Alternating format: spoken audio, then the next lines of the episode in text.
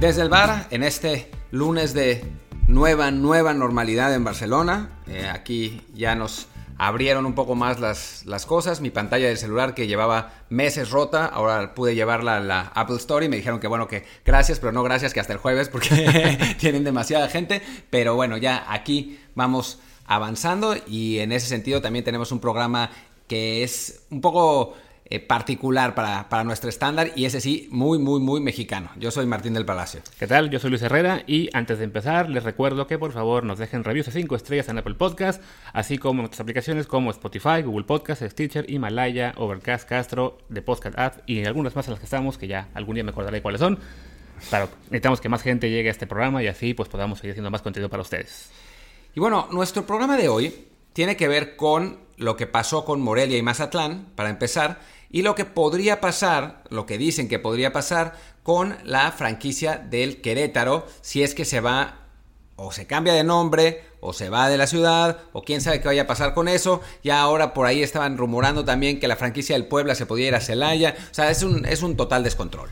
Entonces, la idea fue, y la idea además surge porque el otro día yo estaba hablando con Ben Hayward, al que ya tuvimos aquí alguna vez, y estábamos, bueno, yo le estaba contando cómo habían sido eh, algunos cambios de franquicia en el fútbol mexicano que es completamente surrealista. O sea, hay, en todos los fútboles hay, hay corrupción, hay cosas malas, ¿no? Pero las que hay en México son particulares de México. Esencialmente casi no existen en ninguna otra parte. Entonces nos, nos, pareció simpático hacer un, show sobre... Eh, pues la historia de los cambios de franquicia y cómo se han ido equipos de un lado a otro y cuáles han terminado en qué lugar, creo que, creo que puede ser divertido. Sí, pero antes de que pasara a ello, ¿sabes qué? Te tengo una primicia. A ver. Bueno, no es una primicia, pero es de marca de ayer, en la cual aparentemente hay avances en la negociación del Valencia con el Monterrey por César Montes. Y para avanzar con este tema, antes de darle al tema principal del programa, vamos a hablar de nuevo con nuestro amigo de gol.com, César Hurtado, corresponsal en Valencia, que nos va a dar más detalles de esto. César, ¿cómo estás? Hola Luis, ¿qué tal? ¿Cómo estáis? Pues nada, aquí con esta información que va adelantando Marca, que, que nos señalan desde ayer que, pues que avanza la negociación por, por César Montes con el Valencia eh, y Monterrey. Desde tu lado, bueno, tú que estás en la ciudad, ¿cómo, ves este, esta negociación y, qué tan cercano crees que esté de llegar el, el jugador mexicano al club Che? Bueno, la situación ahora mismo es, obviamente el Valencia busca mínimo dos centrales para, para el eje de la zaga. La situación ahora mismo está en... La dirección deportiva quiere a Germán Petzela, el central capitán de la, de la Fiorentina, y aparte se dice, se rumorea, que eh, Jorge Méndez ya tiene apalabrado con, la, con Peter Lin, con la propiedad a Diogo Leite del, del Oporto. Estamos hablando de que Diogo Leite le costaría a Valencia alrededor de 20 millones de euros y por Germán Petzela la, la Fiorentina está pagando, está pidiendo alrededor de 15, 18. Es mucho dinero para el Valencia esas dos contrataciones. Entiendo que la de Diego Leite se, cerrará porque, porque Jorge Méndez eh, en teoría lo ha cerrado con la propiedad. Y ahí sí que entra el nombre de César Montes, que sería el gran beneficiado eh, por su precio.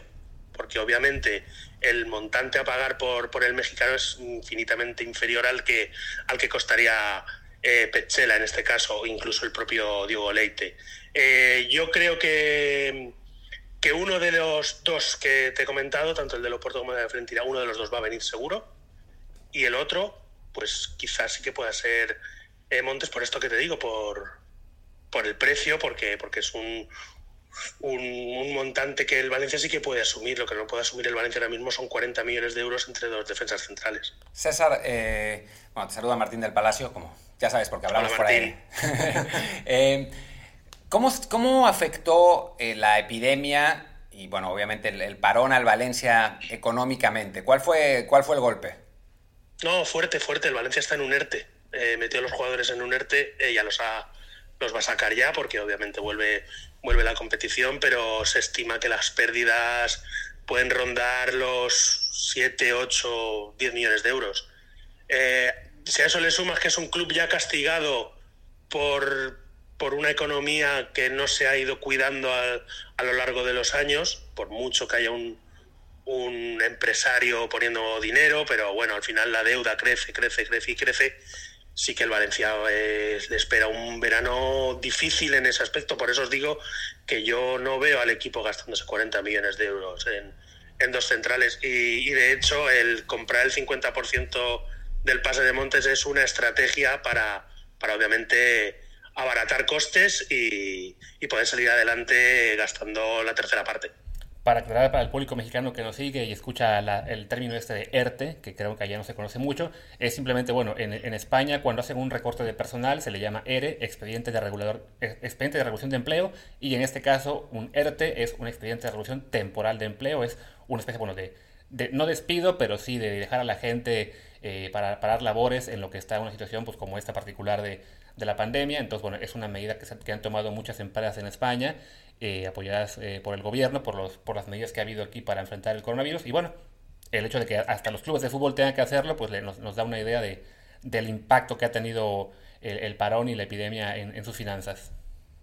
Sí, eso es, justo lo que dices. Eh, pues Valencia se ha tenido que acoger a, a, ese, a ese ERTE porque, bueno, pues la, situación económica del club es mala. ahora hay lío porque Garay estaba de baja por la lesión de ligamentos cruzados lo incluyeron en el, en el ERTE cuando estaba de baja médica y va a denunciar al club. Garay es uno de los que sale seguro porque no se puede ni ver con la propiedad, es decir, sale Garay, tienen que venir centrales, sale Mangala, que el club no cuenta con él, se quedarán Diacabí, Gabriel, Paulista y los dos que vengan, que yo si me tengo que mojar diría que por el precio Montes encaja bastante en esta ecuación. Em, César, a nivel extracomunitarios, ¿cómo, ¿cómo está el Valencia?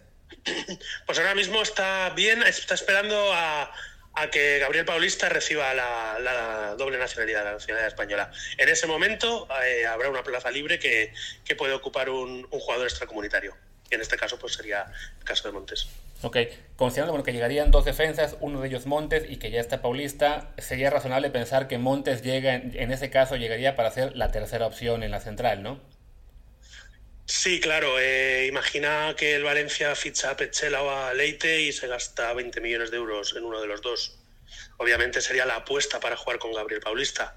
Sí, eh, hablamos de que sería el, tercer central en este caso, pero bueno, eh, el Valencia tiene mucha experiencia en gastarse mucho dinero en centrales que luego, imaginaos el rendimiento que dieron, como Aderland Santos, Abdenur y tantos y tantos otros que... ¿Quiénes son esos? costaron un dineral y, luego daba, daba auténtico miedo verlos jugar. Es que, que Montes venga como tercera opción sobre el papel no le tiene que preocupar, porque si su desempeño es bueno y, su juego convence, en este caso Celades, pues puede dar el, salto a ser central titular junto con Paulista, sin problemas. Perfecto, César. Pues muchísimas gracias por esta actualización del caso de César Montes. Te estaremos molestando de nuevo si es que nos enteramos de, bueno, actualizaciones en el, en el caso Montes. Muy bien, chicos. Pues muchas gracias por la llamada. Suerte. Hasta luego. Pues muchas gracias, César, por esta información que nos ha compartido de esta negociación entre el Valencia y el Monterrey. Y bueno, ahora sí, pasemos al tema, a lo que nos cruje chancha, o cómo era. Sí, algo por sí, creo que sí, sí, Es la, vida por acá hace que uno se le olviden los, los hechos populares, pero bueno. Eh, como dice Martín, esta historia particular que tiene el fútbol mexicano de los cambios de franquicia, que de hecho es, es, algo tan loco, tan extraño para el, para el resto del mundo, que no sé si algunos de ustedes conocen esta página que se llama Soccer Way, que es una página de estadísticas de todo el mundo, del fútbol y de otros deportes, en la cual, bueno, esa de, de fútbol, tiene además páginas hermanas, y incluye las ligas de todo el mundo básicamente. De México tiene las cuatro divisiones, tiene la sub-20, la sub-17, pero una cosa muy simpática es que cada vez que hay un cambio de franquicia, lo que hacen ellos es cambiar el nombre del club y ya. Entonces hoy, si te pones a revisar la historia de la Liga Mexicana en, en, Soccer Way, el Mazatlán fue campeón del invierno 2000.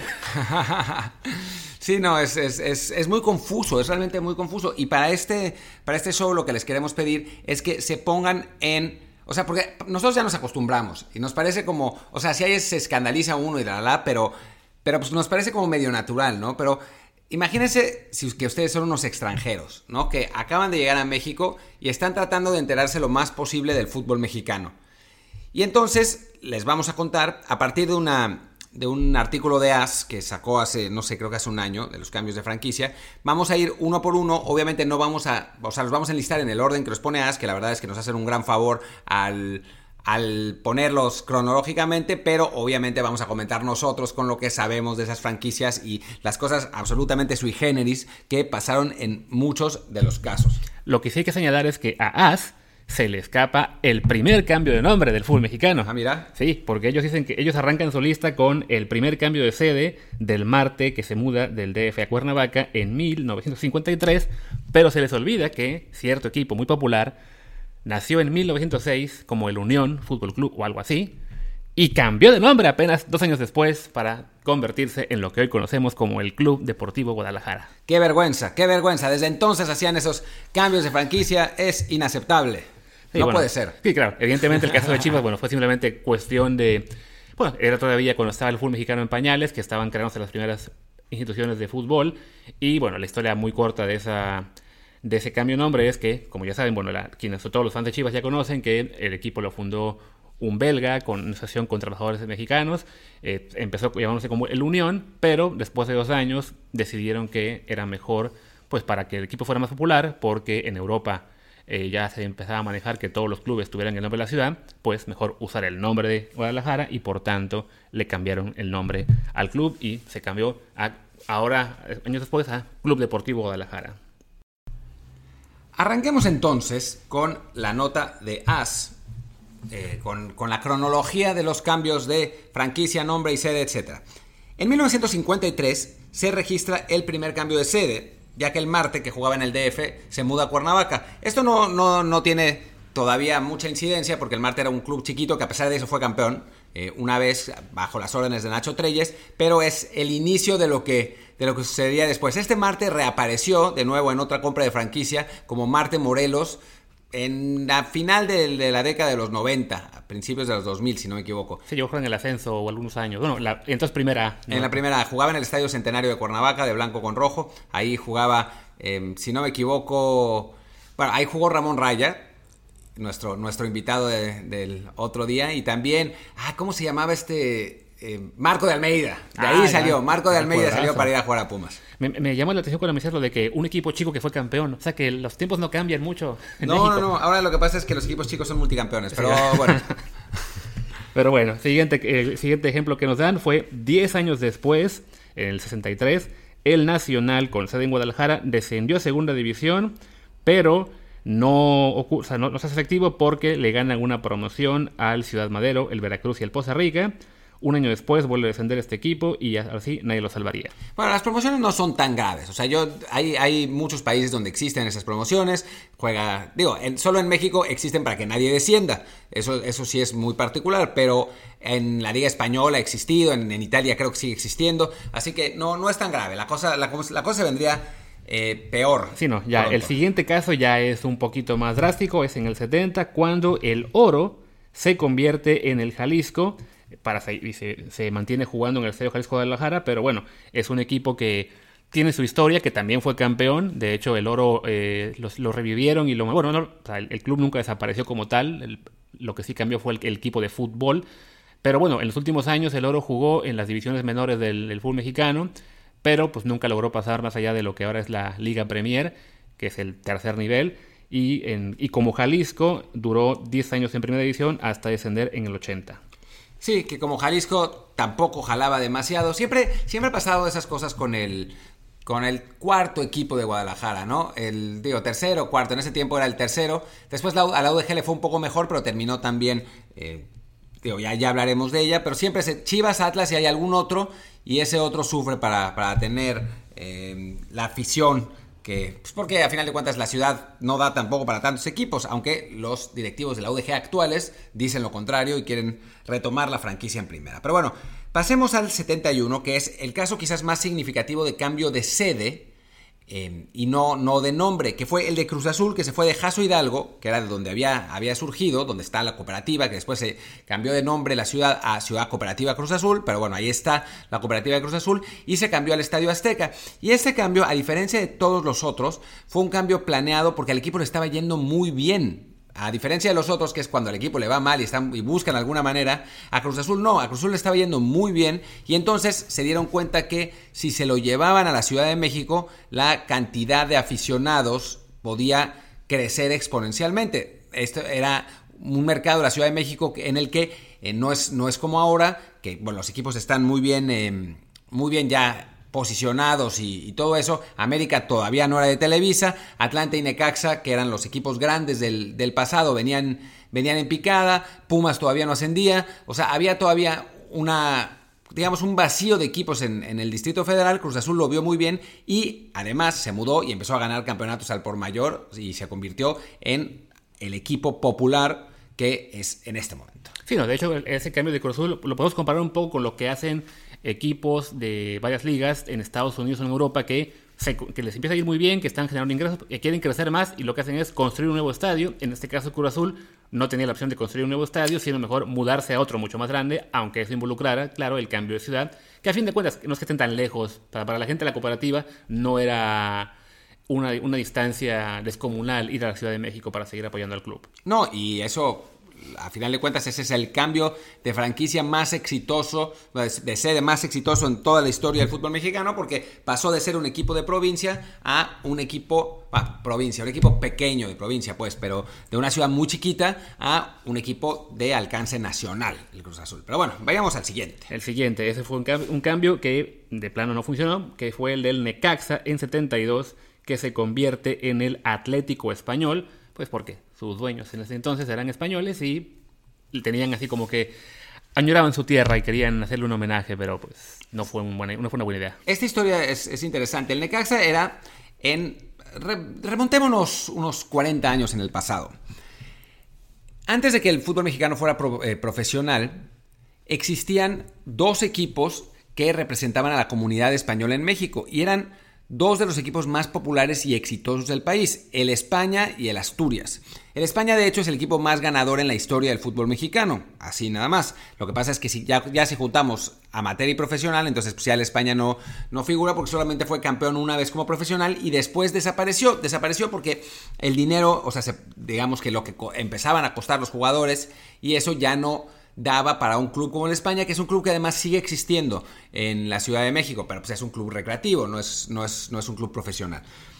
Entonces, después de desaparecer el España, no existía un equipo representativo de la comunidad española. Al mismo tiempo, el Necaxa jugaba en, ese entonces, pero eh, bueno, y se convirtió en el equipo más popular del país en los 40, de los 40 y 50, pero su popularidad empezó a ir a la baja al punto que sus dueños de ese momento, en los 70, lo vendieron a, como dice Luis, unos empresarios españoles. Pero estos empresarios españoles, en lugar de ponerle España, porque que hubiera sido muy interesante, la verdad, eh, no sé si por, por qué razón, porque no se atrevieron o porque tenían que negociar con el Club España los, el, nombre y el, y el escudo, pero le pusieron Atlético Español con los mismos colores del España de aquel entonces. Y pues el Atlético Español no funcionó. Sí, no. Llegó una final en los 70 contra el América, ¿fue? O contra... contra el... Sí, llegó a la final del Chample. El Chample le hizo 8, goles. y... no, no fue contra el América. Fue... ¿Contra quién fue esa final? Ayer lo estaba leyendo. Supongo que Cruz Azul, América, que son los que ganaron más en aquella época, pero sí no, ahora, no recuerdo bien. Voy a revisarlo ahora en lo que vamos Ahora volvemos. ¿Contra, ¿Contra quién había jugado Atlético Español? Pero bueno, sigamos con Atlético Español. Después de 10, de 11 años, el equipo se decidieron los dueños que el equipo no funcionaba como tal y lo regresaron a ser los electricistas del Necaxa. Entonces no eran los rayos, eran los electricistas. Pero tampoco jaló el Necaxa hasta que lo compró Televisa a finales de los 80, y ahí sí le pusieron rayos y fuerza rayos, la, le, le, compraron a Basaya, a Guinaga, Aspe y todos los que sabemos, fueron multicampeones y pues tampoco llevaron al suficiente público y se fueron a Aguascalientes. Sí, que bueno, sí, lo, que hablamos del español, efectivamente la final que jugaron fue contra Cruz Azul en el 74, o sea, apenas llevaban tres años de haber cambiado de nombre, o sea, fue el, el, arranque de esa era fue, fue bueno, pero sí, ya después empezaron a pues a, sufrir para llevar sobre todo fans a la, a Azteca, que no, no, la gente que le iba al Necaxa no estaba de acuerdo con el cambio de nombre y nunca, nunca se, digamos, nunca se movió a apoyar al español.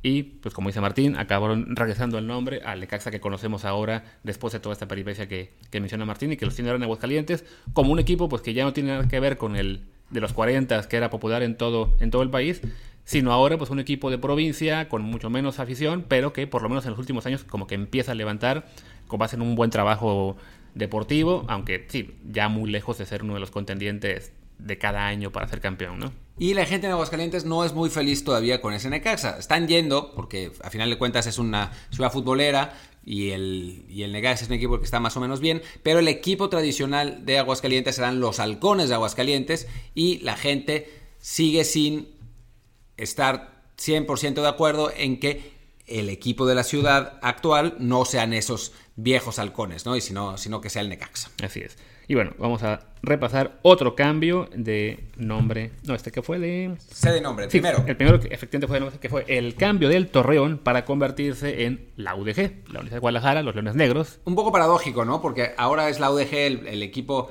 que más se queja de estas, de estas situaciones, de la falta de ascenso y eso, y se olvida que esa UDG no consiguió el ascenso de forma deportiva. De hecho, perdió una, si no me equivoco, perdió quedó segundo o perdió una recalificación, ya no me acuerdo exactamente cómo fue, ahora Luis lo está checando.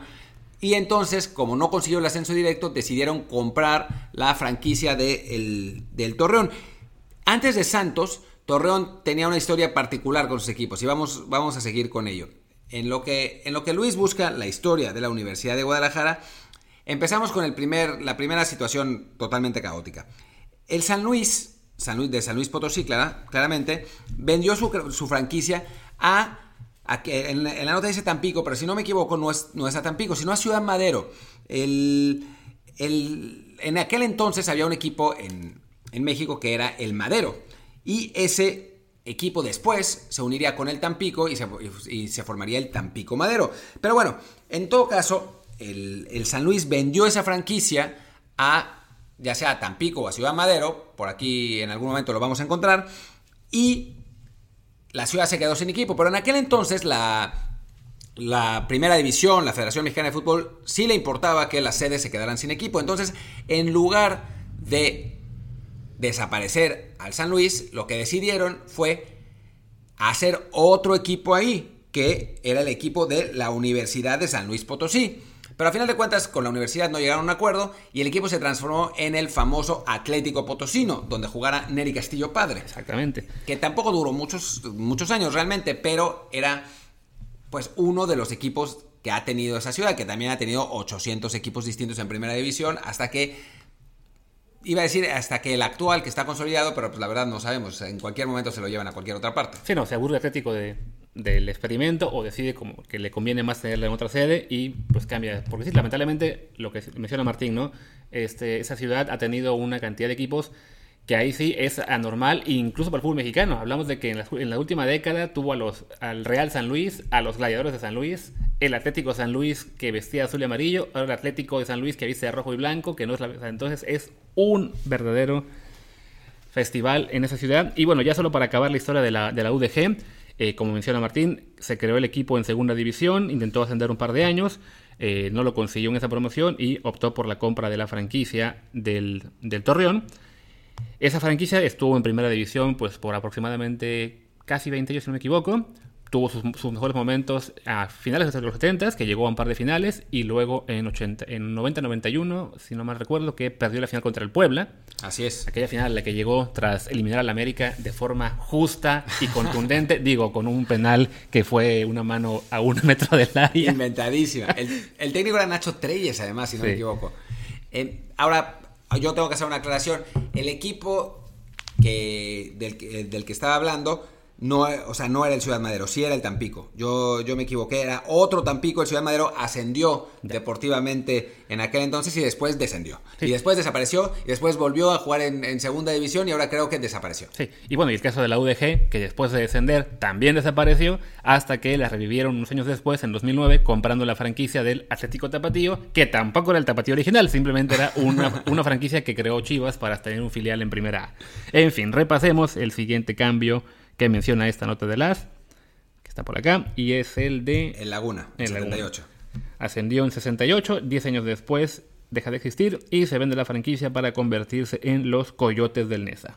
Esos Coyotes del Nesa que no son el antecedente de los Toros Nesa. Ahora vamos a hablar de, eh, cómo, cómo surgieron los, esos, esos Toros Nesa. En algún momento había dos equipos en la comarca lagunera y eran el Torreón y el Laguna. Los dos eran malísimos nada que ver con el, con el Santos actual, y rápidamente, ya para finales de los 70, habían desaparecido los dos.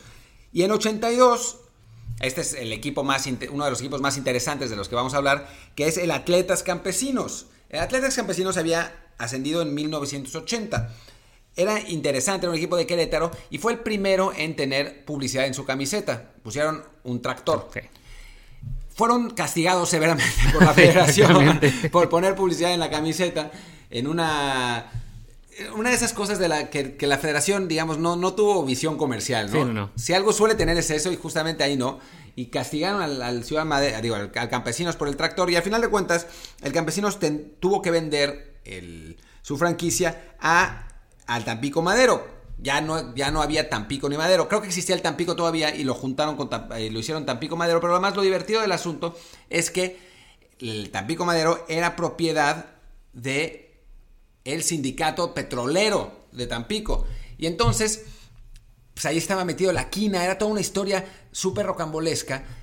Y yo no voy a, no, no diré que blanqueaban dinero en ese equipo, no, no me atrevería a decir eso. Pero si ustedes lo sospechan, pues es culpa suya. Y entonces el Tampico Madero de pronto tenía un montón de dinero para contratar jugadores muy, muy buenos. Y en consecuencia, en los 80, en esos famosos torneos que algunos eh, se niegan a considerar oficiales, el Pro de 85 y el México 86, el Tampico Madero llegó a las dos finales y las perdió las dos. Una con Monterrey, una con el América. Con el América en circunstancias muy sospechosas la final de la América, digámoslo así. La gran figura de ese equipo era Sergio Lira y el portero era Hugo Pineda, que muchos años después fue portero también del América. Así es. Y esa, esa franquicia de Tampico Madero, después de su éxito en los 80s, en los 90 decayó y acabó siendo un equipo que en la 93-94 eh, lo acaban vendiendo, bueno, se acaban mudando a medio torneo a Querétaro y se convierte en los TM Gallos Blancos. Ya llegaremos ahí. Está, Pero bueno, para, para, llegar, que sí, es que... Que bueno, que realmente ya esa franquicia pues, no, no, dio más de sí, salvo ese declive estrepitoso que lo llevó a su descenso y desaparecer de inmediato. Pero bueno, regresando a los 80, después del caso de Campesinos, tenemos en el 84 el del Waxtepec, un equipo que era propiedad del, del IMSS, y se vende para irse a Puebla y convertirse en el Ángeles un equipo que no duró mucho en primera división. Pero tenía un gran uniforme. Era un uniforme así como guinda con una em, como ala de ángel en la camiseta. Era, era realmente... Eran, eran los tiempos en los que los uniformes no eran así todos genéricos y, estaba, la verdad es que era, era, un uniforme muy divertido y además pues no tenía un millón de, de patrocinadores como periódico mural lo que lo hacía también divertido. Ese equipo de Huastepec era también interesante. Es donde debutó la Volpe como técnico, y lo ha dicho 800 veces además, jugaba a rayas blancas y verdes. Eh, en, ese tiempo Morelos tenía a dos equipos, al Huastepec y al Zacatepec, que bueno, además jugaban con los mismos colores, lo que lo hacía aún más extraño. Y era propiedad del Instituto Mexicano del Seguro Social, que también en aquel entonces era dueño del Atlante. Y no voy a decir que blanqueaban dinero con, ese, con esos equipos. Pero si ustedes lo sospechan, pues es su culpa. El Atlante, de aquel entonces, de propiedad del Seguro Social, trajo a una serie de jugadores espectaculares como el polaco Gregor Zlato, que había sido el campeón de goleo en Argentina 78 y todavía figura de su, de su selección en España 82. Antes había traído al ratón Rubén Ayala, que había sido seleccionado argentino en 1974. Era un equipo, digamos que en ese, en ese tiempo vivía por encima de sus posibilidades, hasta que pues hubo cambio de administración, hubo cambio en la, en la cúpula del Seguro Social y el Atlante se vendió a José Antonio García, que el dueño de Garcís. Y el Huastepec, como sabemos, se vendió a no sé quién, a Guillermo Jiménez Morales, quien quiera que sea, que se lo llevó a Puebla y lo convirtió en el Ángeles de Puebla, que ya sabremos después qué pasó con ese Ángeles de Puebla. Y muy pronto porque solo duró cuatro años. Pero antes, en el 87, las Cobras de Querétaro descienden a Segunda División y se mudan a Ciudad Juárez, donde ascienden inmediato. Entonces, bueno, las Cobras de Ciudad Juárez llegan a Primera División en 88. Durarían que como tres años nada más. Yo creo que un año. O hasta menos. Pues yo, yo recuerdo, yo era muy niño entonces, entonces sí, todavía recuerdo que los, los, vi en la Primera División. Juraría que más una temporada, pero bueno, ahí sí. Puede ser, sí. Su, su historia fue, la verdad, bastante, bastante breve y sin ningún éxito. Todavía el equipo revivió en algún punto en los 90, igual en la primera A, pero sí, no, nunca logró mayores éxitos. Y en parte por eso, después Ciudad Juárez tuvo los indios y ahora Bravos de, del FC Juárez, que parece ser el equipo que por fin vas a tener cierta consistencia en la ciudad, ¿no? Sí, bueno, quién sabe, porque francamente, como, como, como dice esta lista, puede, puede pasar cualquier cosa. Ahora, vamos a 1988. El Ángeles de Puebla que se convirtió finalmente en Santos Laguna. Santos Laguna era un equipo que ya existía, pero que jamás había podido lograr el ascenso de segunda división. Finalmente se hartaron y compraron al Ángeles de Puebla, que además, digo, digamos, hablando del Santos Laguna, sus primeros años fueron muy accidentados y estuvieron a punto de descender y en un partido muy raro empataron a cero con el Morelia, que necesitaba ese punto para calificar. Y entonces el Santos se salvó y el Morelia, el Morelia calificó, mientras que el Irapuato, que era el otro equipo, terminó, terminó descendiendo y el Querétaro también se salvó de, última. Pero bueno, en fin. Y bueno, y 32 años después, el Santos ha sido campeón como cinco veces y el Morelia por fin recibió su justo merecido. Ah, no, perdón.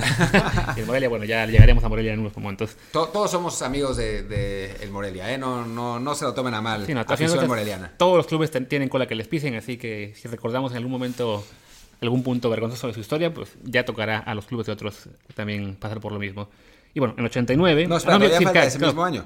Es cierto, el Coyotes de Nesa, que, del que habíamos hablado apenas hace poco, porque fue el equipo que había que se había mudado, que era de Laguna, para hacer el Nesa en 78, pues 10 años después se van a Tamaulipas para convertirse en el Correcaminos. Que el Correcaminos ya existía. El Correcaminos lo que pasó fue que descendió ese año y por primera vez en la historia del fútbol mexicano, y no la última, compraron la franquicia del equipo que, de, un equipo para mantenerse en primera división. Lo único eh, característico de esos Correcaminos, lo único distinto fue que cambiaron su uniforme azul que era con el que jugaban, a un uniforme naranja, como para que parecía que era un nuevo equipo. Y ese es el uniforme que todavía se mantiene en, el equipo, que quién sabe si va a existir en la Liga de Expansión, pero bueno, pues ahí está. hay que decir que, bueno, es, destacable que ese Corcaminos contó y que descendió unos años después, nunca desapareció. O sea, se mantuvo en la primera Liga de Ascenso, Ascenso MX, constante los últimos 30 años.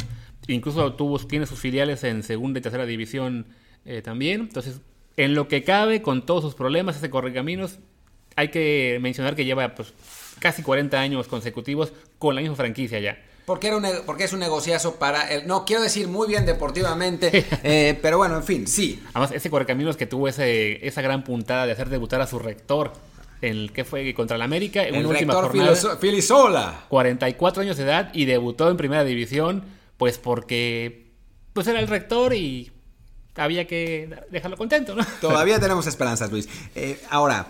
En 1989 89, el Potros Nesa asciende, pero lo venden a Veracruz. Ah. Eh, que y ahí resurgen los tiburones rojos de Veracruz. Yo tengo una historia además con este equipo que es, pues yo en, aquel entonces, o sea, yo sé que ahora, ahora soy Puma y eso lo, lo sabe mucha gente que me sigue, pero yo le iba al Veracruz antes.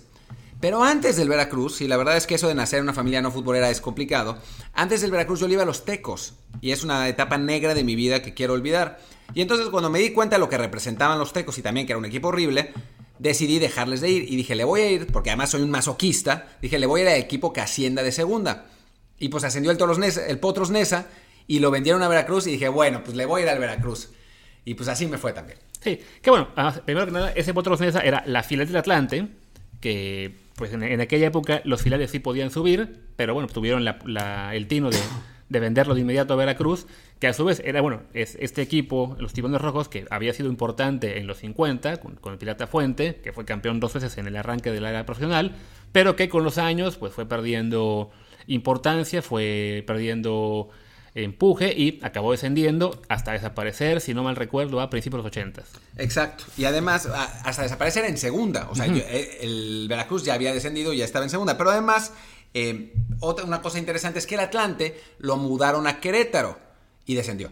Exactamente, ese mismo año. imagínense esto, los fans de Atlante. En el 89 tenían al Atlante jugando en el Azulgrana, su filial sube de segunda a primera y un año después no tiene equipo en, la Azulgrana y tampoco tiene equipo en primera porque descendió a segunda Atlante, aunque bueno, regresaría apenas un año después a primera y ya hice a jugar en el, en el Azulgrana nuevamente. Exactamente. Después, en 1990, José Antonio García compró la franquicia del Tampico Madero y la trasladó a Querétaro.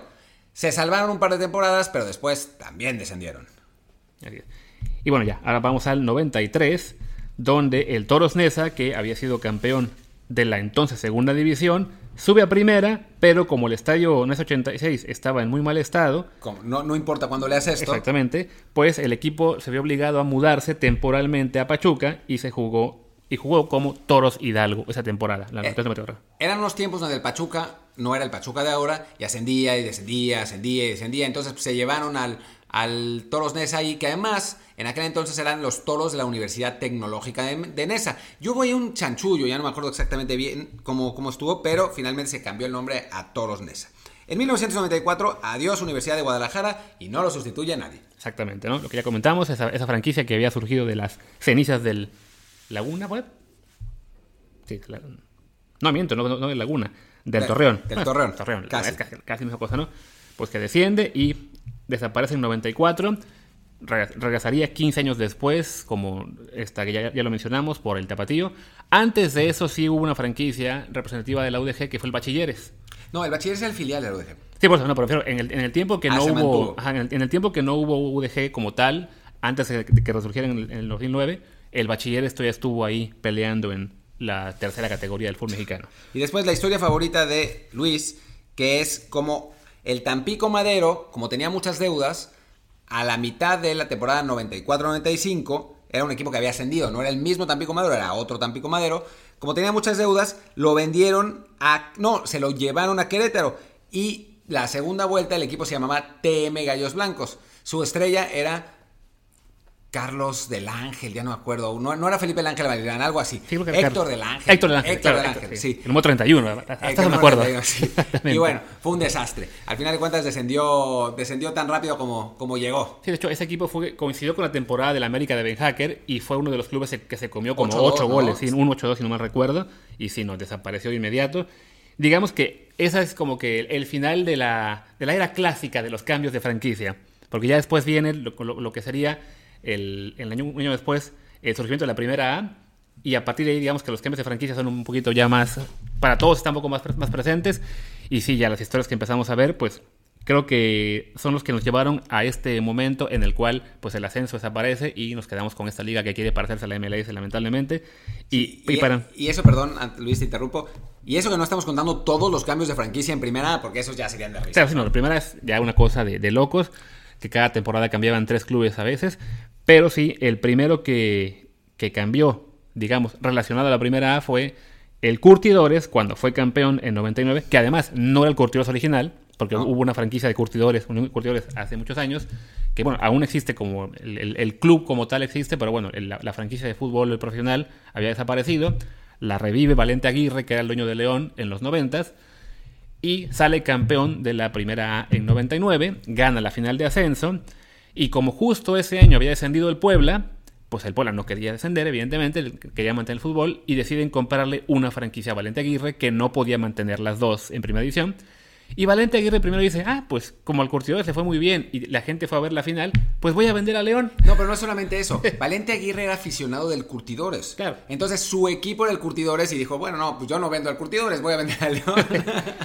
Y se le armó la revolución. la revolución. Claro, porque tío, también Valente o sea, creía el señor Aguirre que, pues como la, la afición había apoyado al Curtidores en la final de ascenso, pues iban a aceptar de, buen grado también que, que desapareciera León, pero no, se armó la revolución, había manifestaciones en, en León en esos días y pues en menos de una semana tuvo que, eh, digamos que recomponer el camino y dijeron de que no, no, perdón, el León se queda, la franquicia que se vende es la de Curtidores, que se convirtió en el Puebla que aún no recuerdo si es el mismo Puebla o luego compraron otra franquicia. Ahorita lo veremos en unos minutos más, porque el Puebla volvió a descender por lo menos una vez más en el fútbol mexicano. Sí, este, eh, la que sigue me voy a saltar porque no viene al caso, pero la siguiente es, esta es, esta es la historia más estrambótica que uno se puede correr, que a uno se la puede ocurrir. Pues hace rato que el Veracruz no tenía, este, penaba en la primera A y no tenía franquicia para, para, no tenía suerte para subir. Y entonces el gobierno del estado, que es el que siempre es dueño de, de los equipos de Veracruz, aunque use prestanombres, decidió que ya estaba harto y compró al Irapuato. Y compró al Irapuato y lo transformó en Veracruz. Y entonces jugó como Veracruz en aquel entonces. El detalle es, digo, y de esto me acuerdo yo, porque yo estaba justo en Veracruz en esa época. O sea, yo nací en Veracruz y me tocó coincidir con que yo estuve en la ciudad en, esa, en esos días. O sea, el Veracruz llega a la final del torneo, sería todavía invierno en ese momento, en la, en la primera A. La pierde con San Luis. Entonces se, se desespera el gobierno, compra el Irapuato y lo convierte en Veracruz. Pero el de primera A se mantiene. Entonces había dos Veracruz, ni siquiera se llamaba uno Veracruz y el otro Veracruz B, no, simplemente el Veracruz de primera, el Veracruz de primera A. Y el Veracruz de primera A no logra el ascenso, pero como ese, ese año había un número impar de equipos y querían redondearlo de nuevo, creo que a 20.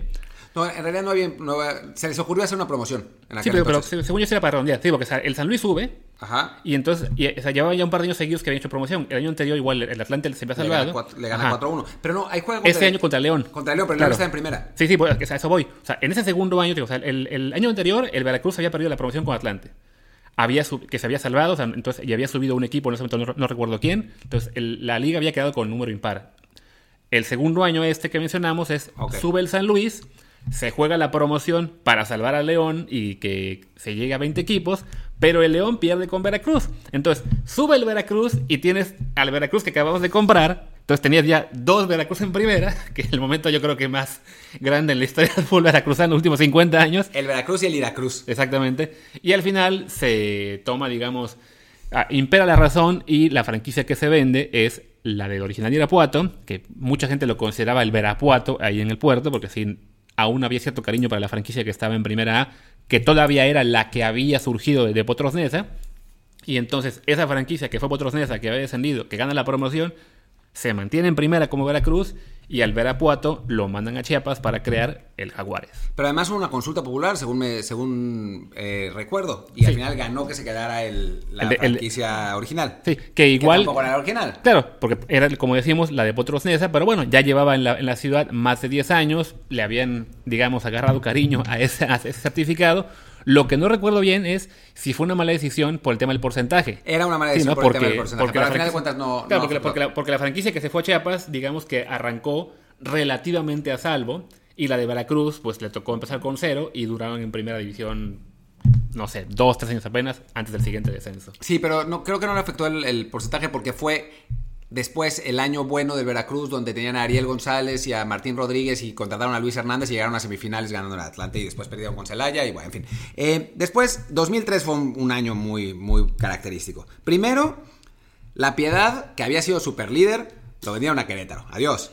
Después, el Celaya se convirtió en el Colibríes de Morelos, del que hemos hablado eh, muchas veces. Y al final de ese año, el Querétaro, que había sido recién comprado eh, para la, franquicia, la franquicia de la Piedad, y el Irapuato, fueron desaparecidos por nexos con el narco. Y las historias que cuentan los jugadores en ese entonces eran divertidísimas. O sea, como que llegaba el asistente, que creo que se llama el tío, el asistente del dueño de- del, del Querétaro, con unas bolsas gigantes de dinero que repartía en papel de estraza y esos eran los, los sueldos de los, de los jugadores. Hay más anécdotas, algún día tendríamos que hablar de eso. Pero bueno, en fin, ahí desaparecen, desaparecen esos dos equipos. Y además, digo, pues para rematar, mandan al Necaxa Aguascalientes. Ya está. Sí, fue el año que se coincidió eso. La Piedad es esa franquicia que, como Martín menciona, había, había sido super líder un año antes, que fue el año que más que ascendió. O sea, ascendió en 2000. El primer año con Bucetich al mando, son super líderes en un torneo, llegan a la liguilla, aunque los echan en, octavo, en la primera ronda. Pero les duró el gusto un año y la franquicia pues desaparece para irse a Querétaro. eh, y la Piedad resurge en primera más adelante. Ya contaremos ese punto en unos momentos también. Sí, después en 2007 el Atlante se va a Cancún, fue campeón de, de- de primera en su primer año y después ya sabemos lo que pasó. Pasó que le ganaron la final a Pumas. El- el- Nunca, nunca, nunca perdonaré a Clemente Ovalle. Exactamente. ¿Por qué? ¿Por qué, Clemente? ¿Por qué hiciste eso? ¿Por qué no tuviste una, una carrera más decente? Pero no ese día. y bueno, y hablando de la Piedad, como habíamos mencionado, en 2013 la Piedad vuelve a ascender, pero en estos momentos que tenía la Liga Mexicana por tratar de bloquear a los, a los equipos de abajo, ya habían puesto la regla de que había que tener tanto alumbrado para jugar de noche, porque era una nueva regla para los equipos que iban subiendo, y además que el estadio tuviera por lo menos 20.000 espectadores de capacidad. Y la Piedad en ese momento, el, número oficial era algo así como 17.000, aunque en realidad no, no cabían tantos. Y aunque el gobierno de Michoacán y de la ciudad eh, rogaron y rogaron y prometieron que iban a invertir para poner el alumbrado y para poner este la y eh, ampliar el, el aforo del el estadio, pues Nanáis le dice, no, lo sentimos, ustedes no pueden jugar ahí. Y se va a Veracruz. Pero en la práctica es porque el dueño era Curi y ya se quería llevar el equipo de Veracruz. O sea, nunca, nunca tuvo la piedad realmente una, una posibilidad. Y además, Jaguares se había ido a, a Querétaro y para no dejar a, a Chiapas sin fútbol, San Luis se convirtió en Chiapas FC. Que bueno, pues ese Chiapas FC duró lo que... El, el Chiapas Jaguar. El Chiapas además. Jaguar, que duró lo que duró. Ese, ¿qué, qué pasó con ese Chiapas? Descendió. Descendió, ¿no? Pero justo el año que descendió, lo o sea, desaparece. Ya. Y bueno, en 2019, el año pasado, a Lobos Buap, que es otra historia ahí rocambolesca y, que todavía está en tribunales, es, hay una, una, cosa siniestra, a Lobos Buap lo transformaron en Bravos de Juárez, que sigue existiendo. Sí, que esa franquicia pues parece que tiene cierta estabilidad en su primer año como Bravos en primera división. De entrada, esa franquicia se había creado hace aproximadamente tres años, si no me equivoco, en la primera A. Igual, de las cenizas de otro equipo fue inmediatamente competitivo en primera A, estuvo peleando por ascender, incluso siendo equipo de primera A, bueno, de ascenso MX entonces, llegó a una final de Copa que perdió contra el América. Pero bueno, se dan cuenta de que es más sencillo simplemente comprar a la franquicia más débil económicamente de la primera, compran a Lobos WAP que se había salvado con un muy buen trabajo de, Rafa Puente en el arranque de, torneo, del primer torneo, aunque luego lo echan y no me acuerdo quién es el que lo salva. Palencia. Palencia, ¿cierto? Que tampoco se queda en este cambio de, de, franquicia. Y bueno, el Juárez compra a Lobos WAP. En teoría, Lobos WAP se quedaría con la franquicia de, de Juárez de primera A. Y esa franquicia acabó yéndose a depósito y sigue congelada. Quizá alguien la reviva algún día, como fue, por ejemplo, el caso del San Luis actual, que igual se había quedado en primera un año congelado en lo que alguien la revivía y para su gran fortuna fue que apareció el Atlético a tomarla, ¿no? Pero bueno, esa franquicia de Lobos WAP que se convirtió en Juárez, a su vez hay una franquicia en primera congelada, bueno, ahora será Liga Expansión, que algún día quizá veamos al revivir, si no Lobos WAP, pues algún otro equipo que también aprovechará esa, esa opción. Y bueno, entonces, queridos amigos aficionados de Torreón, recuerden que están apoyando al Huastepec. Exactamente. Muchas gracias, ojalá que les haya gustado. Seguramente algunas imprecisiones habremos tenido porque nos basamos, digo, en, este, en esta nota de AS y también mucho en cosas de memoria, así que nos habremos equivocado en una o dos en una o dos cosas seguro, pero ojalá que les haya parecido entretenida esta historia, breve historia de los cambios de franquicia del fútbol mexicano. Y pues, que culmina este año con la de Morelia Mazatlán. Bueno, culmina. Eso sería, un buen punto para también ver cuánta gente nos está oyendo hasta el final. Vamos a hacer una encuesta a ver cuánta gente nos responde esto. El, el promo que hagamos en Twitter es. ¿Quién creen que va a ser el próximo equipo que se mude? ¿Y a dónde? ¿Y a dónde? Vale, pues muchas gracias. Nos vemos el, miércoles donde hablaremos del reinicio ya de la temporada del fútbol español. A no ser que pase algo en el, en el Inter, pero ojalá que no. Por lo pronto el plan es eso, hablar de del clásico andaluz, que se bueno, el derby, aquí es derby no clásico, derby andaluz, que se juega el jueves, en el que estará guardado y estará ahí, estará guardado. Porque no, la, podría estar, podría participar más porque va a haber cinco cambios, entonces con suerte, con suerte sí entra por lo menos unos minutos. Así es. Mientras tanto, pues muchas gracias y nos vemos el día. Yo soy Luis Herrera, mi Twitter es arroba luisrha. Y yo soy Martín del Palacio, mi Twitter es arroba martindelp. Nos vemos. Chao.